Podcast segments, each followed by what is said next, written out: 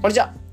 仮想通貨の投資家の斉藤です。このチャンネルでは、聞くだけでわかる仮想通貨ってのコンセプトに、過去に FX やマルチで負債200万円抱えながらも、仮想通貨の投資と発信で利益7桁までいけた僕が、仮想通貨の投資と発信の考え方、稼ぎ方、新しいニュース、あと発信の裏側、そういった部分についてシェアしているチャンネルになってます。え今日は4月の27日木曜日ですね。え、皆さんいかがお過ごしでしょうか？ちょっと先に個人的な秘宝ではあるんですけど、なぜか声が出ない問題がまた、えー、頻発してます。なんかここ数日どんどん声が出なくなってますね。まあこれ別に風邪ひいてるとか、あのー、体調が悪い熱があるとか、咳があるとか、そういうわけじゃないんですけど、なぜかどんどん声が出なくなっていくような現象。まあ、別に病気じゃないと思うんですね。たびたびこの声が出なくなる現象って起きてて、なんか前も声が出なくなるような時期。で、寝てる時におそらく乾燥とかしちゃってるせいなのか、まあね、口開けて寝てるようなのもあると思うので、なんかアホ面して寝てるので、えー、そういった感じで、なんか喉が乾燥しちゃってるとかももしかしたらあると思いますし、まあ季節の変わり目結構最近、あの、雨降ったりとか、暑くなったり寒くなったりしてるので、えー、もしかしたらちょっと喉に良くなかったのかなっていうふうに思ったりする。うん。なので、この配信撮るにあたっても結構ウォーミングアップをして あのー、まあ、入念に声出しをして、えー、今の状態になれたので、おそらく今の状態でもちょっとカスカスなんですけど、まあ、今後もしかしたらもっと出なくなる可能性があるので、えー、まあ、音声配信めちゃめちゃ気軽に撮れるし、あの、こう歩きながら撮れるので、運動にもなって、えー、かなりアウトプットの方法として超おすすめなんですけど、えー、いかんせんその出していく、まあ、その自分の声っていうのが出なかったりすると、まあ、こういった問題もあるんだなってところ、めちゃめちゃ不便さを感じてるので、まあ、子供とかにも言いたいことを大きな声でも言えないですし、えー、妻と話す時も全然話せないですし、あの、声が出ないって結構大変だなってところ思いましたね。うん。なんですけど、まあ、こういった中でもアウトプットをしっかりしておきたいというか、まあ、いかんせんやっぱり音声配信ってめちゃめちゃ、あの、自分の中で本当に気に入ってるので、えー、こういった形でしっかりと今日もコツコツ発信しようかなと思います。なのでちょっと途中、あの、声がかすれたりとか、お聞き苦しい点とかがありましたら、ちょっとご容赦くださいってところですね。はい。で、今日は何話していこうかなってところで、タイトルが、イーサリアムってなんで強いのか、えー、なんで強いの？ってところについて考えていこうかなと思います。まあ、イーサレム、えー、ブロックチェーンの仮想通貨の中でのブロックチェーンで、えー、かなり大手のサービスとして、イーサレム、えー、イーサリアムのブロックチェーンというものがあるんですね。で、こういったところに関してはかなりのユーザー数っていうのを誇ってますし、ずっと強くあり続けてて、え、やっぱり新しいチェーンとかいろんなところが出てきたとしても強くあり続けられてるんですね。で、この理由がじゃあなんでなのかみたいなところを、なるべくその専門用語とか技術的な要素で今回話していくんじゃなく、まあ、結構うちらの生活と置き換えて考えた時に、えー、イーサレムが強くあり続けられている理由っていうものは、えー、結構分かりやすい部分あるかなと思うので、えー、そういった部分とリンクさせながら、えー、イーサレムが強くあり続けられている理由みたいなところを考えていこうかなと思います。うん。で、結構イーサリアムって言っちゃえばその現状であれば問題っていうのはかなり多いんですよね。やっぱり世の中のサービスっていうのはいろんなものが出てきているように、ブロックチェーンっていろんなものがあるように、えー、イーサリアムに現状やっぱり、あのー、まあ、遅さとか快適性っていうのはすごい、あのー、低いんですよね。まあ、言っちゃえばその道路で言えばめちゃめちゃ毎日渋滞しますし、ガソリンが超かかってガソリン代がかかるような道みたいなものがイーサリアムになってて。うん。なので、普通に使っていくユーザーっていうのは、例えば仮想通貨同士を交換するだけでも数千円とかかかってしまう、ガス代がかかってしまうとか、えー、くるくるくるくる全然処理が通んないとか、えー、場合によってはそのガス代とかかけたのにも処理が、えー、実行されないで終わっちゃったみたいな えー、ガス代だけ損したみたいな状況もあったりとか、えー、っていうところで、結構イーサレムって、まあ、快適性っていうのは失われちゃってる。まあ、この裏側としてはセキュリティとか分散性めちゃめちゃ強いっていうのはあるんですけど、えー、言うてもやっぱり快適性っていうのが弱いというか、まあ、ぶっちゃけ他のチェーンとか使っちゃった方ががめちゃめちゃサクサク動いて動いたりするんですよね。まあ、例えばイーサレムって1秒間あたり15件みたいな処理って言われてますけど、えー、まあ処理件数とかで言うと、例えばソラナチェーンっていうところがあって、まあ、このソラナチェーンとかに関しては、1秒、1秒間で5万件の処理を実行できるよっていうとこも言われてるんですよね。ってところで、まあ、正直めちゃめちゃ爆速なチェーンとかっていうのが世の中存在してるんですけど、じゃあなんでそういったところがシェアを取らないのか、イーサレムよりも強い部分があるのにシェアを取らないのか、みたいなところではあるんですけど、まあ、今回に関しては、その技術的な側面で、じゃあここがすごいからイーサレムが、えー、めちゃめちゃ強くあり続けるってよりかは、えー、生活とはめ込んで、えー、わかりやすく解説していこうかなと思います。うんじゃあ、なんでイーサリアムがそういった問題がある中でも強くあり続けられるのか、ユーザー数っていうのをずっと強くあり続けられるか、まあ、たくさん持ってるのかどうかっていうところ、えー、ここを考えていくんですけど、まあ、理由としては結論、あの、大手だからこそ、まあ、強くあり続けられるんじゃないかなっていうふうに思ってます。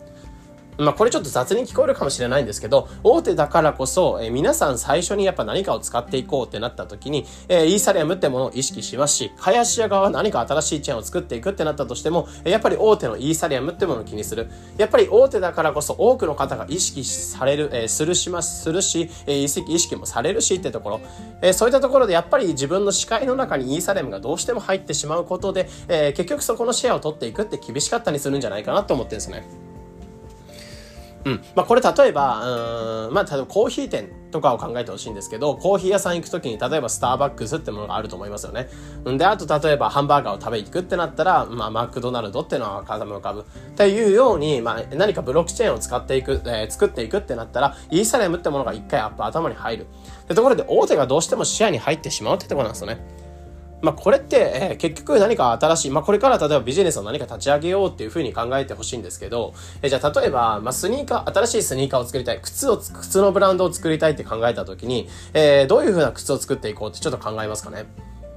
うん。で、これ考えた時に、えー、例えば自分のなんか今履いてる靴っての頭を思い浮かべる方もいらっしゃると思いますし、えー、自分でなんかこういった靴を作っていきたいみたいな理想が浮かぶと思いますし、この理想とか作っていきたい靴を考える時に、えー、多分大手のスニーカーのブランド、えー、スニーカーとかで言えばナイキとかアディダスとか、あとはプーマとか、まあいろいろあると思うんですけど、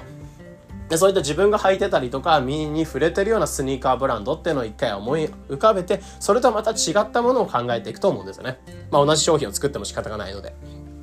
うん。っていう感じで、え結局何か世の中のサービスを作っていくってことを考えた時も、やっぱりどうしても大手の存在、さっきであればスターバックス、なんかコーヒー店を作りたいんであればスターバックスが頭入りますし、もしかしたら米田コーヒーとかもあると思うんですけど、えー、米田とか頭入ると思いますし、えー、何かハンバーガー屋さん、新しいハンバーガー屋さんを作りたいってなったら、ハンバーガー屋さんが頭浮かぶと思いますし、うん。なんか新しい、なんかジュースとか、まあ飲料みたいな作りたいってな、お酒を作りたいってなったら、えー、例えば氷結だったりとか、まあ有名なそのブランドを考えると思いますし、何かしらやっぱり、えー、破壊的なイノベーションを起こしていくみたいなところを考えるときに、えー、どうしても大手の存在っていうものを頭に入ってしまうというか、いや大手を意識した上でブランド設計っていうのがされていくような感じだと思うんですね。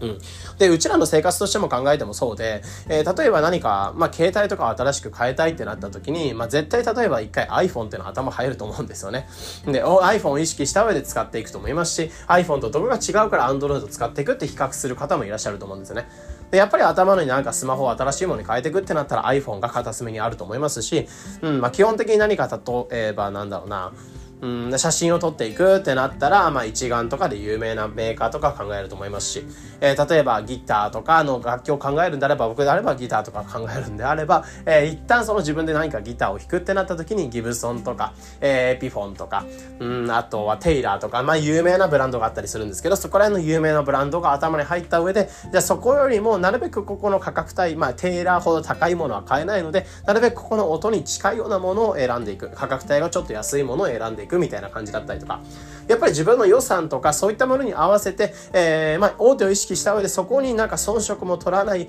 えー、なるべくいいものを選ぼうとするって感じだと思うんですね。うん、こういった形でやっぱりイーサレムとかブロックチェーン業界においても、えー、イーサレムって大手の場所があって、この大手の場所を意識した上で、さに、さらにそこを意識した上で、えー、そこのユーザー数を取っていくというか、そこよりもいいものを作っていこうってところで世の中の人たちが、えー、結構頑張るってところ。なので結局やっぱり大手であるイーサレムの存在ってものは視野から離れないですし、視界から消えないですし、えー、ここの視界から考えて、えー、視界から消えて考えるって開発者はおそらくいないんじゃないかなってところ。まあだからこそ、大手だからこそ強くあり続けられますし、うちらのユーザーとしてもやっぱりまずは最初イーサリアム使ってみて、で、そこから気になる、えー、なんか他のものを使ってみたいって気になる人がいれば他のサービスを使いますし、イーサリアムをずっと使い続けるってところ。やっぱりいかに、えー、ユーザー性、ユーザービリティというか、ユーザーのその使用感みたいなところってよりかは、技術的な部分ってよりかは、まあ、シンプルに最初大手だからこそ、えー、別に他と比較してない状態でまず考えるんだったら、えー、イーサレムから考えますし、そのイーサレムからいろんなところに派生していくんじゃないかなってところなんですね。うん。まあ、これ例えば Amazon 川とかでも考えるとわかると思うんですけど、Amazon 川で例えば Amazon 川の近くに、えー、なんか大きな川、えー、を作っていきたい。うちのなんか農村って全然水がないから、水にた、えー、水が行くような川を作っていきたいってなった時に、えー、Amazon 川から水を取っていく。えー、ここの Amazon 川巨大な主流があって、えー、この主流から少し水が欲しいなっていうふうに、えー、まあ、うちに対して来ないかなって考えた時に、まあ、一回、まあ、その、地面を掘って、えー、農村に対して水を届けていくと思うんですね。で、そうなった時に、まあ、水の速度が速いですし、農村に水が行き渡るような、えー、川の規格を考える時に、やっぱりアマゾン川ってどういう風に流れてるのかなみたいなところを考えた上で、そこをより良くしていくみたいなところ、えー、そこを考えた上で道路の設計というか、川の設計していくと思うんですよね。うん。っていうところでやっぱり大手だからこそ皆さん気にすると思いますし、結局そのアマゾン川って大きな、えー、川にある水の量って全て決まってたりするので、その水の量をいかにうちに効率的に持ってこれるかみたいなところを考えていく。なので結局全体的な水の量、巨大の量っていうのは変わらないですし、えー、いくら他のところに取られたとしても、多少のそのシェアを取られたとしても、まあ言うてもやっぱりイーサレムが強くあり続けられる理由っていうのは大手だからこそじゃないかなっていうふうに思ってたりしますね。うん。なので今回の話としては、まあ、イーサレムがなぜ強いのかみたいなところを話していったんですけど、まあ、結局は大手だからこそ強いよってところ。うん。まあ、これ結局、えー、意識されるし、でも大手だからこそ皆さん最初に視界に入りますし、その視界に入った上でいろんなブランド開発とか、ユーザーとしても、その、イーサレムがまず目線に入った上で、その目線に入ったものをまず使ってみて、比較するんだったら他のものを使ってみる。うちらの生活で言うんだったら、えー、スターバックスコーヒーっていうのをね、まずなんかコーヒーを飲みたいってなったら、スターバックス以外にもちょっとね、価格が高いから他のところ選んでいこうみたいなシェアが入ったりとか、あとは、まあ、全然スタバでも、スタバでもいいやっていうところでスタバ行く人もいる。とりあえずスタバでいいやっていうところ、味ミスないだろうみたいなところでスタバ行く。えー、それで事故したくないなみたいな人もいると思いますし、例えばマクドナルド、えー、なんかハンバーガー食べたいなって思ったらマクダマクドナルドに行っとけばとりあえず間違いないよねみたいな状況になれると思いますし、えーいくら、いくらその他のハンバーガー屋さんなんか美味しかったとしても、マクドナルドに行く人たちが増えるように、やっぱり大手だからこそ多くの、多くの方っていうのを気にしますし、意識されるべき存在ではあると思うので、イーサリアムってものはずっと巨大であり続けられるんじゃないかなっていうふうに思ってたりしますね。うん。なのでこれからどんどんどんどん仮想通貨の中でもイーサリアムキラーみたいなところ、イーサキラーみたいなところでいろんなブロックチェーンとかいろんなプロジェクトっていうのはおそらく出てくると思いますし、えー、もしかしたら、えー、まあ現状であればイーサリアム仮想通貨の市場ってまだまだ世界的に見るとすごい小さい市場ではある、赤ちゃん市場ではあるので、えー、これから画期的ななんかイノベーションが出てくれてイーサリアムをまあ超えるような存在っていうのが出てきても面白いとは思うんですけど、やっぱり現状であれば、えー、この小さいパイの中をいろいろなところがガチャガチャ取り合っているような感じ。なので、えー、巨大なイーサリアムってものの存在はあり続けながら、えー、イーサリアムの、まあ、画期的なところがどんどん伸びてくるよって、伸びてくるような感じ。まあ、結局イーサリアムがあるおかげで他のところ伸びるみたいなところ、えー、こういった流れが今後も生まれてくるんじゃないかなと思いますね。うん。まあ、例えば NFT とかであれば、先日、 OpenSea ってところの、まあ、シェア率っていうのを、 Blur って新しい取引所が、ね、乗っかっていった、えー、まあ、抜いてったみたいな過去なんかもあったんですけど、あれは結構珍しい例かなっていうふうに思ってたりして、まあ、どちらかというとやっぱりイーサリアムみたいな感じで巨大な川があって、アマゾン川があって、えそこの水をいかに取れるかみたいなところを考えながら、結局アマゾン川以外のところっていうのを考えられることいないですし、えー、やっぱりアマゾン川、そこを地点に、まあ、まあ、そこを起点に、まあ、いろんなサービスっていうのが展開されていくんじゃないかなと思ってるので、まあ、今後もイーサリアムってところは巨大であり続けられて、アップデートも続けながら、まあ、よりよく、環境もより良くなりながら、えー、まあ、そのイーサリアムの快適性みたいなところは、まあ、アップグレードもしながら、イーサリアムっていうのがどんどん巨大なネットワーク、で、ここを起点にいろんな仮想通貨業界っていうのが盛り上がってくれることを楽しみだなというところを思ったので、まあ、今回に関してはイーサレムの、まあ、なぜ強いのかみたいなところを考察の方をさせていただきました。えー、なので、まあ、技術的な部分とかではなくて、まあ、イーサレムがなんで強いのかみたいなところ、ブランドイメージみたいなところですね。えー、そこら辺が強いからってところで、まあ、一つ、えー、こういった考え方っていうのが参考になってくれれば嬉しいです。よし、ちょっと声が なんとか持った感じだったので、よかったです。えー、このような形で、このチャンネルでは仮想通貨についてできるだけ分かりやすくお伝えしています。日々の情報収集はトレードにお役立てください。ということで、本日の配信これで以上になります。良い一日を。